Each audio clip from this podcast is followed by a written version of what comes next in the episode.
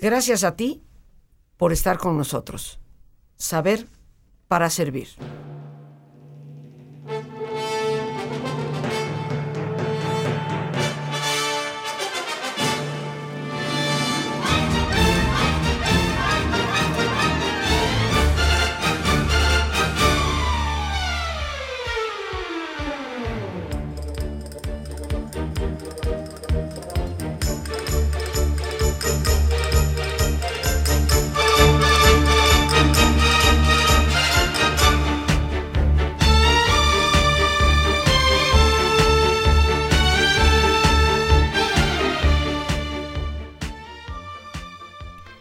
España, queridos amigos, España nos ha dado tanto, y no me refiero de manera exclusiva a México, por este mestizaje del cual todos somos de alguna forma parte, sino de lo mucho que ha dado el mundo a través de su arte y a través de sus letras.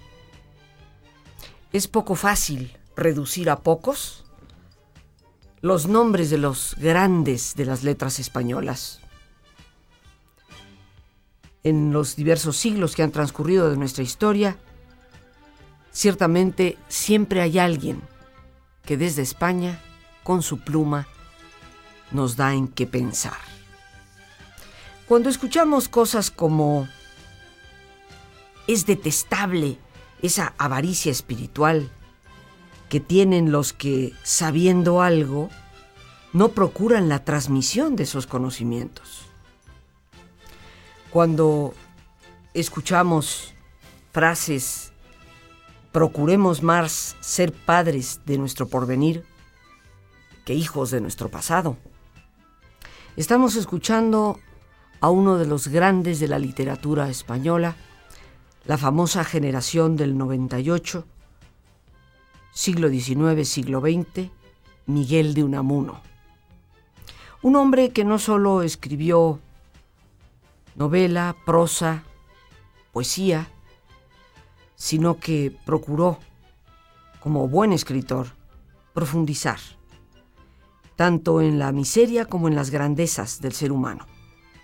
Y el día de hoy, que dedicamos nuestro jueves cultural a Miguel de Unamuno, este gran literato español, nos acompaña la doctora María Eugenia Negrín Muñoz licenciada en Lengua y Literatura Hispánica por la Universidad Nacional Autónoma de México, con mención honorífica, y también con una maestría y doctorado en Literatura Mexicana por la Universidad Nacional Autónoma de México y becaria del CONACIT, con mención honorífica en ambos casos.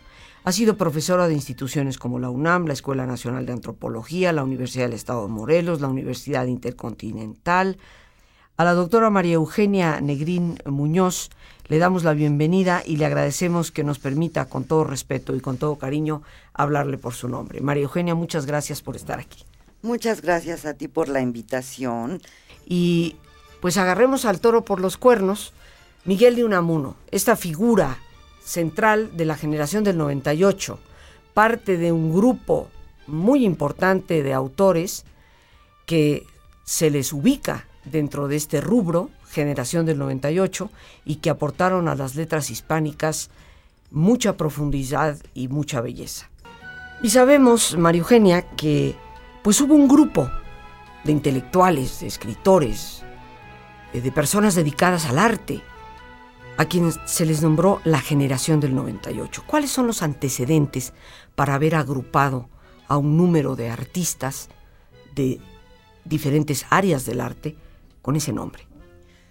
Bueno, para entender a la generación del 98, tendríamos que ver que por primera vez se va a expresar a través de ella la sensibilidad ante el pequeño detalle, cosa que anteriormente no existía. Y por otro lado, una postura crítica ante el problema español, que va a ser definitivo y determinante en la visión que en cierta forma es atormentada de la generación del 98.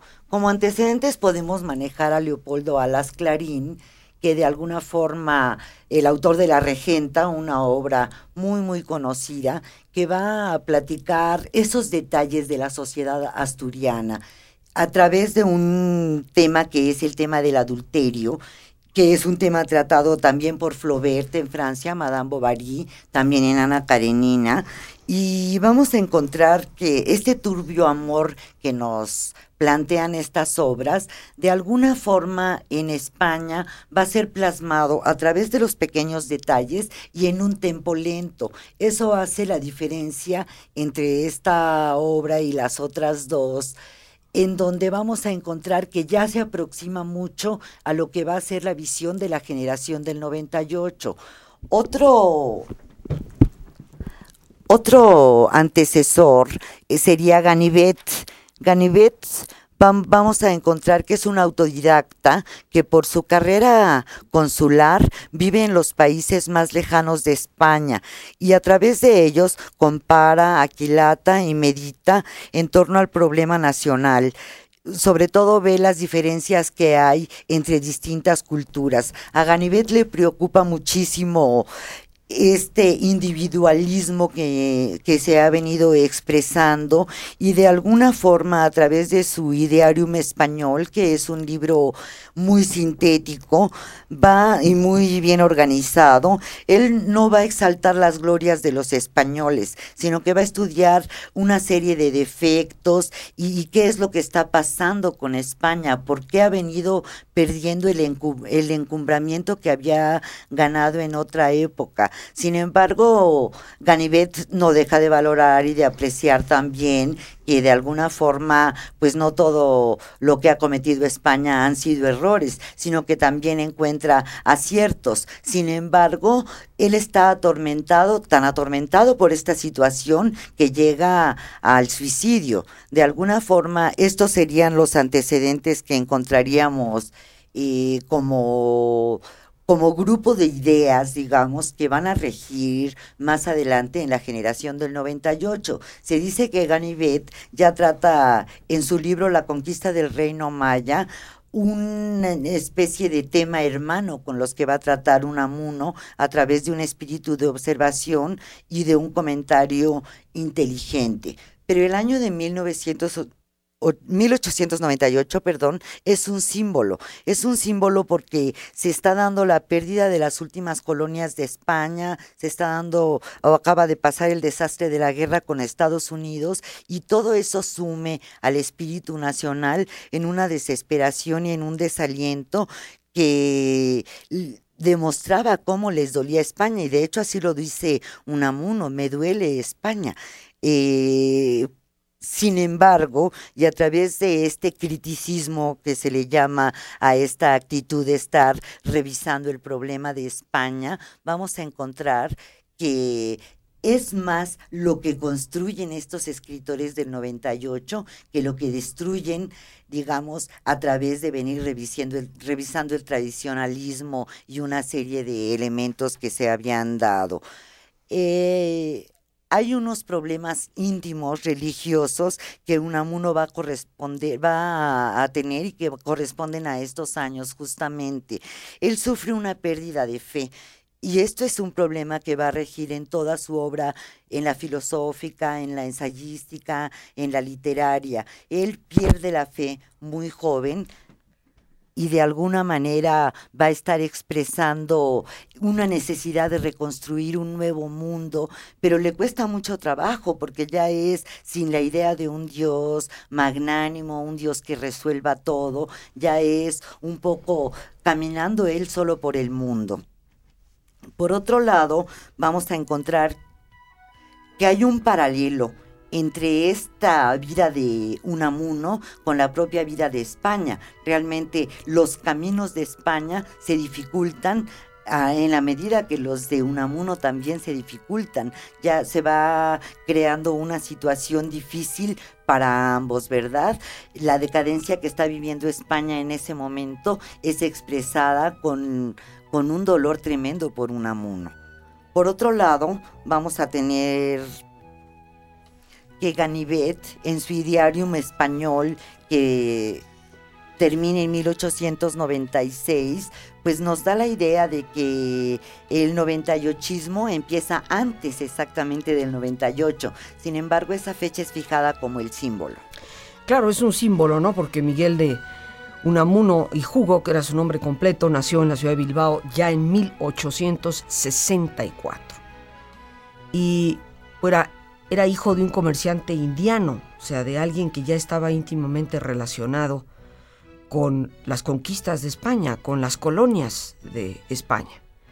Y después de haber cursado el bachillerato en esa su ciudad natal, que fue Bilbao, pues fue cuando se trasladó a Madrid en 1880 para estudiar en la Facultad de Filosofía y Letras, donde posteriormente obtuvo el doctorado con una tesis precisamente sobre el pueblo vasco al que él pertenecía. Entonces tenemos antecedentes de que hablar de la generación del 98 es hablar de un sentimiento dentro de la literatura, de una corriente dentro del arte, más que de una fecha específica en que hayan nacido estas personas. Vamos entonces, queridos amigos, a ponernos cómodos, como es nuestra costumbre, y si te es posible hacer el alto completo, el alto total, pues qué mejor que cerrar tus ojos. Y en una posición cómoda, con tus ojos cerrados, te pido que respires profundamente varias veces. Toma conciencia del entrar y salir del aire en nuestro cuerpo. E imagina cómo al inhalar, así como llevas oxígeno que nutre todas las células de tu cuerpo, inhalas también serenidad para tu mente. Imagina cómo al exhalar, así como tu cuerpo se libera de toxinas, tu mente exhala y se libera todas las preocupaciones y todas las tensiones. Respira profundamente.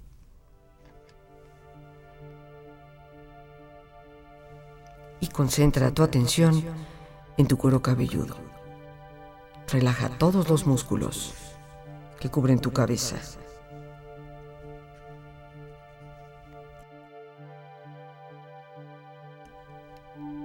Relaja tu frente. Siente la piel, la vibración de la piel que cubre tu frente.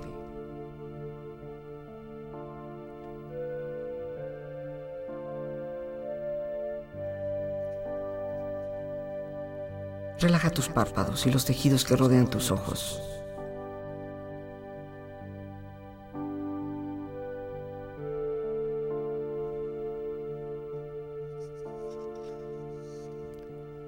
Relaja tus mejillas, toda la piel que cubre tu cara.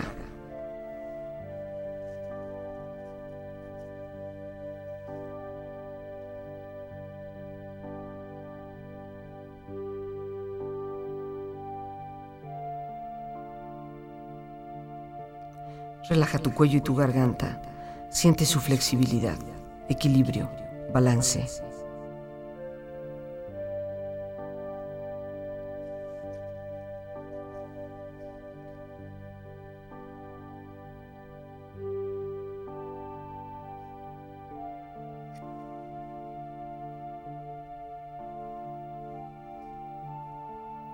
Relaja tus hombros, brazos y manos, así como tu espalda. Siente una agradable sensación que relaja y afloja todos los músculos en estas partes de tu cuerpo.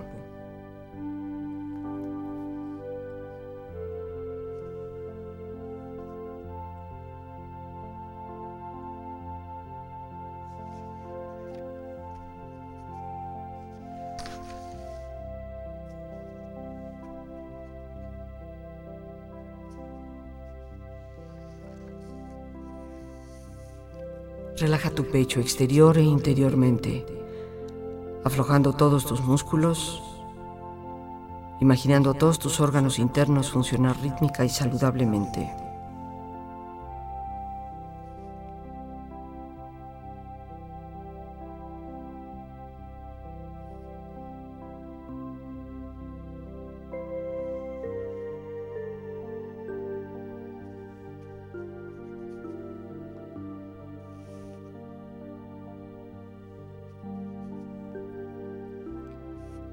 Relaja tu abdomen, exterior e interiormente, relajando todos los músculos, imaginando a todos tus órganos internos funcionar rítmica y saludablemente.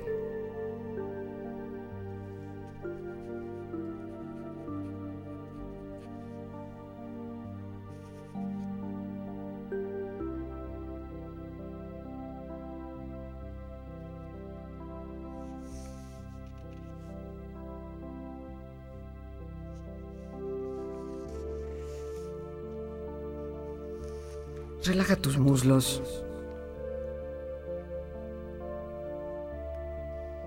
Tus rodillas.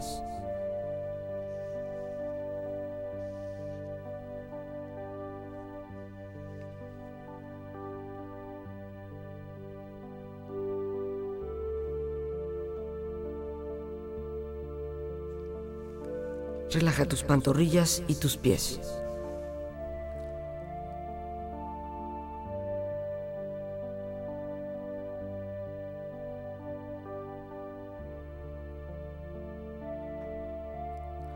Con tu cuerpo profundamente relajado, proyecta en tu mente la imagen de un lugar ideal para el descanso. Imagina los colores, los sonidos, los aromas un sitio de paz y belleza. Siente estar allí.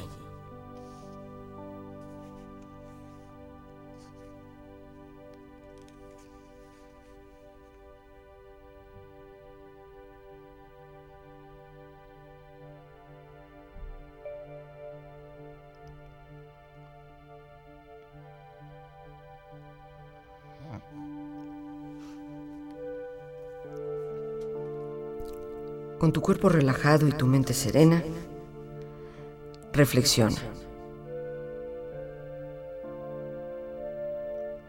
Es detestable esa avaricia espiritual que tienen los que sabiendo algo no procuran la transmisión de esos conocimientos.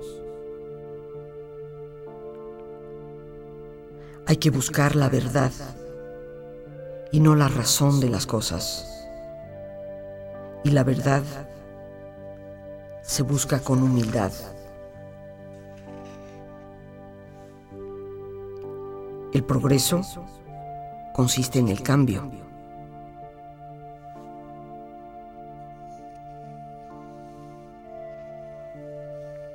El que tiene fe en sí mismo no necesita que los demás crean en él.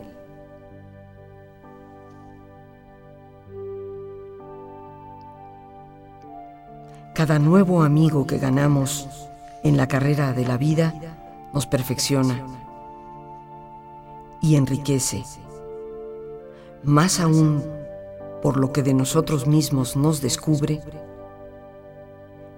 que por lo que de Él mismo nos da.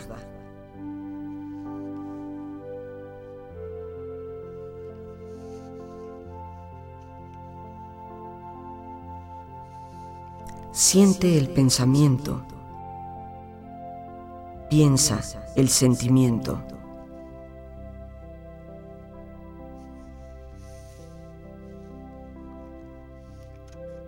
Procuremos más ser padres de nuestro porvenir que hijos de nuestro pasado.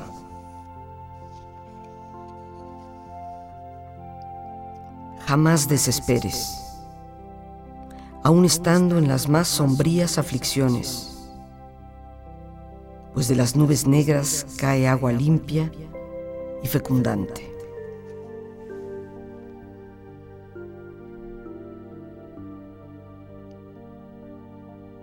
Respira profundamente, relájate bien. Con esta experiencia empieza lentamente a estirarte, brazos, manos, piernas y pies, moviendo tu cuello, bostezando si lo deseas, haciendo que tu cuerpo retome su nivel de actividad habitual hasta lentamente abrir tus ojos. Ojos abiertos, bien despierto, muy a gusto, bien descansado y en perfecto estado de salud, sintiéndote mejor que antes. Y estamos hablando de Miguel de Unamuno, este gran eh, filósofo, escritor español de la llamada generación del 98, que como ya nos ha explicado nuestra invitada, pues ha recibido ese nombre por representar una forma de pensar, un sentimiento, una España decaída, una España que en el siglo XIX termina por perder precisamente a Cuba en la guerra de 1898 y que ante esta situación depresiva empieza a expresar en su arte eh, esa lamentación y melancolía. Hemos dicho, eh, María Eugenia, que pues Miguel de Unamuno nació en Bilbao en 1864 y que se traslada eventualmente a Madrid para estudiar filosofía y letras donde termina su doctorado, pero regresa a Bilbao. Sí, y más tarde va a Salamanca, donde va a ser catedrático. Y Salamanca es un lugar que él va a llevar calladamente a lo largo de sus obras. Es un lugar que él mismo confiesa que siempre aparece en todas sus obras, ya sean de ensayo, ya sean de poesía, etcétera. Es algo que sella su corazón. Es como Fray Luis de León, un viajero que se va apoderando de ese ambiente. Entonces Salamanca hay que tenerlo muy presente. Creo que la Universidad de Salamanca envuelve a cualquiera, ¿no? Con tan solo visitarla. Por supuesto. Eh, y más tarde va a vivir un gran conflicto porque el dictador Primo de Rivera lo destierra. Entonces en ese momento él va a vivir a Fuerteventura y allí ante las olas del océano va a darle un nuevo sentido a las cosas y va a escribir, pues digamos, marcando diferencias entre lo que sería su etapa anterior. Eh, Digamos que esta crisis religiosa de la que hablábamos y que Unamuno vivió fue decisiva incluso hasta el momento de su muerte. Él va a morir en Salamanca eh, justo al acabarse el primer año de la guerra española y esta lucha cruza toda su vida. Eh, y obviamente toda su obra, ¿verdad? Esa obra llena de paradojas, de lucha, un poco de angustia, de gente atormentada, va a quedar marcada por todas estas luchas españolas. Y por otro lado, tendremos que él filosóficamente se va a formular la dualidad entre la razón pura y la razón práctica, que se refiere al problema sobre todo de la inmortalidad del espíritu y la duda va a ser fundamental para un amuno, un poco en relación a Kierkegaard, que de alguna forma planteaba lo mismo. Un amuno piensa que si sigues con dudas, eso es un poco la manera de vivir. Es un aguijón que marca toda tu vida y que no vas a poder salir de él en ningún momento. Es decir, la duda resuelve todo menos la duda la propia duda.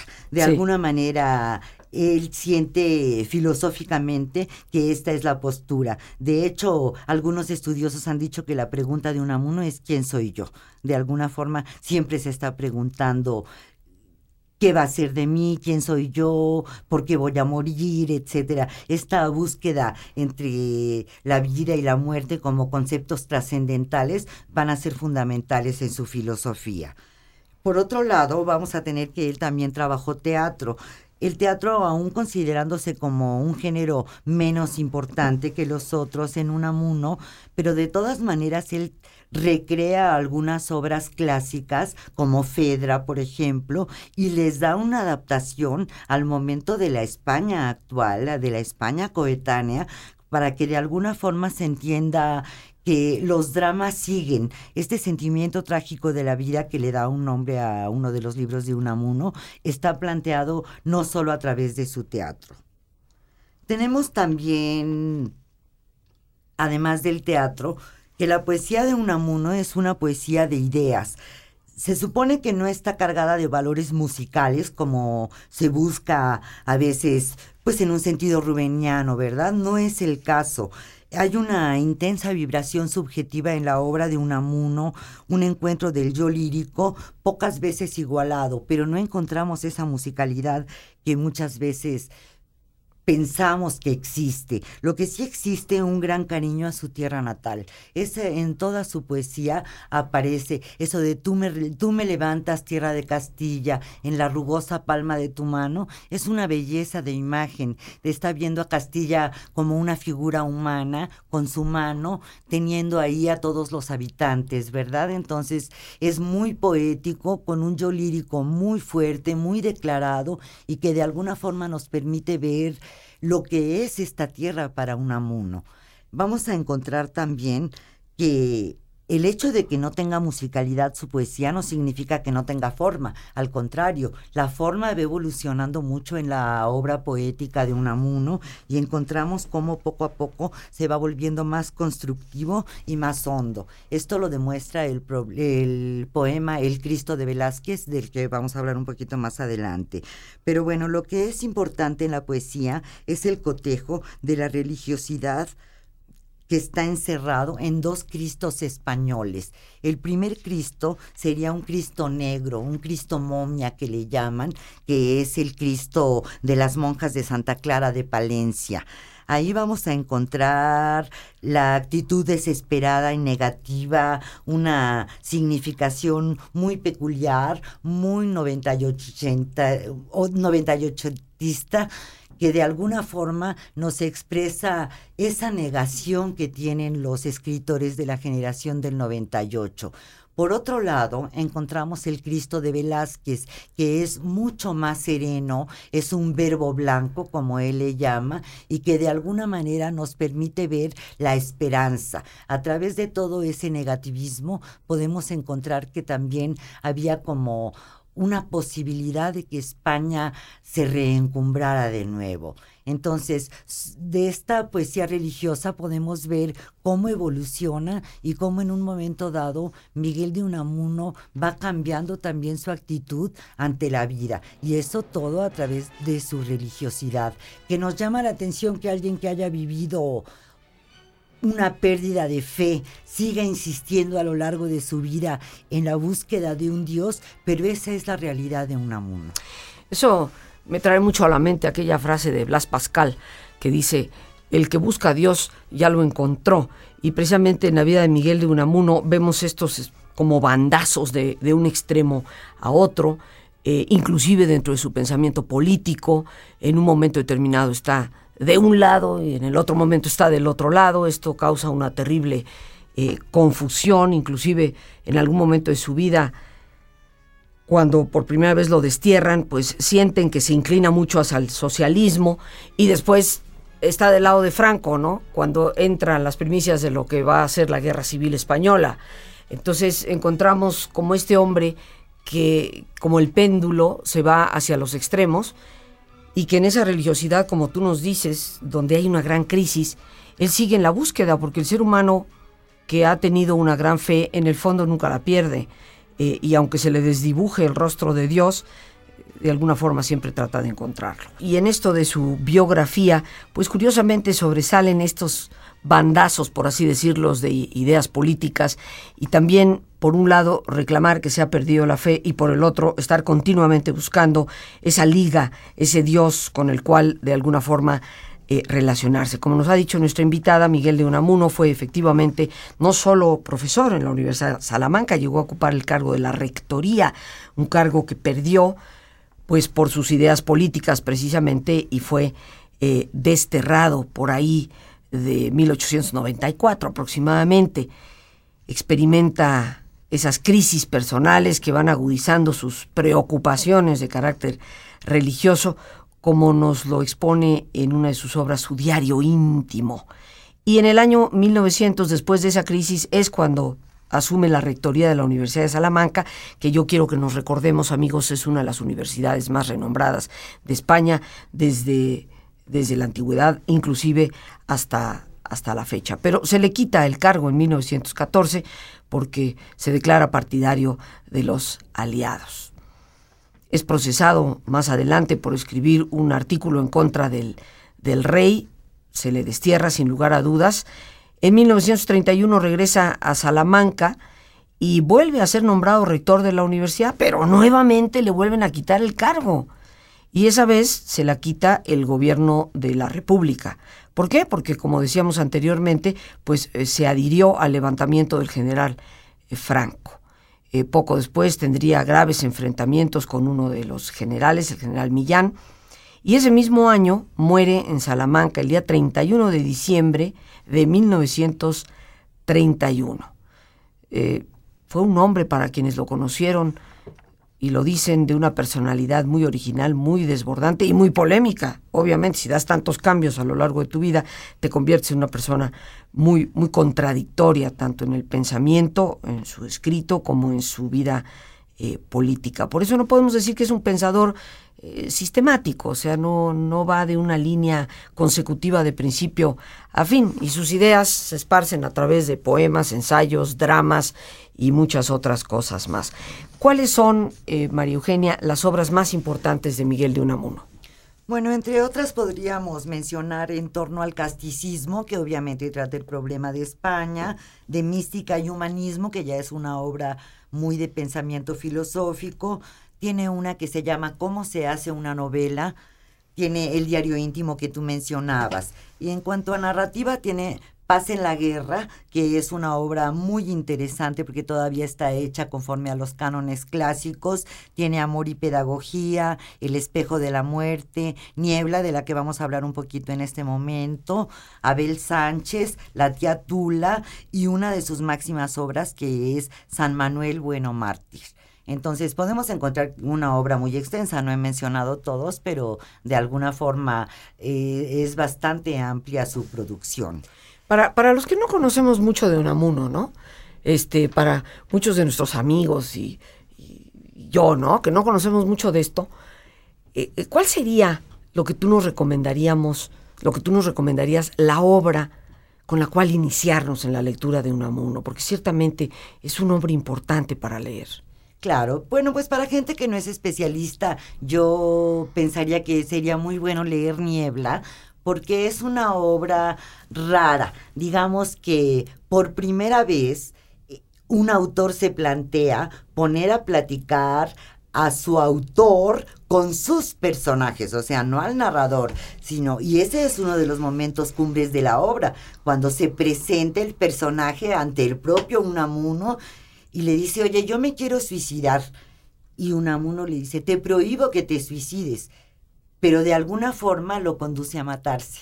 Entonces, es muy paradójico y muy raro dentro de, la historia de la literatura. Digamos que se adelanta a Pirandello, en ese sentido. Estaba pensando en, seis personajes en busca de un autor, ¿no? Sí, efectivamente. Pero Unamuno es antes. Entonces, justamente por eso sería importante leerlo. Y otra de las obras que me parecería importante leer sería San Manuel Bueno Mártir que de alguna manera es un sacerdote en una aldea campirana, en donde él tiene fe en los feligreses, que conste, no en la religión, en los feligreses.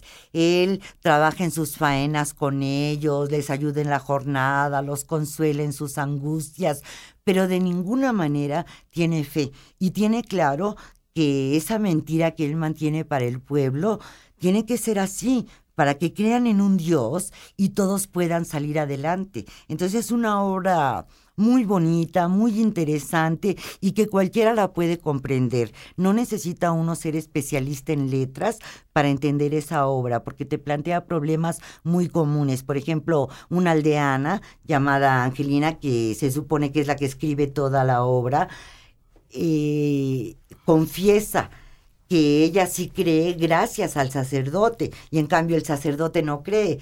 Llega un hermano de Angelina que se llama Lázaro, y este hermano viene de otros lugares con ideas liberales.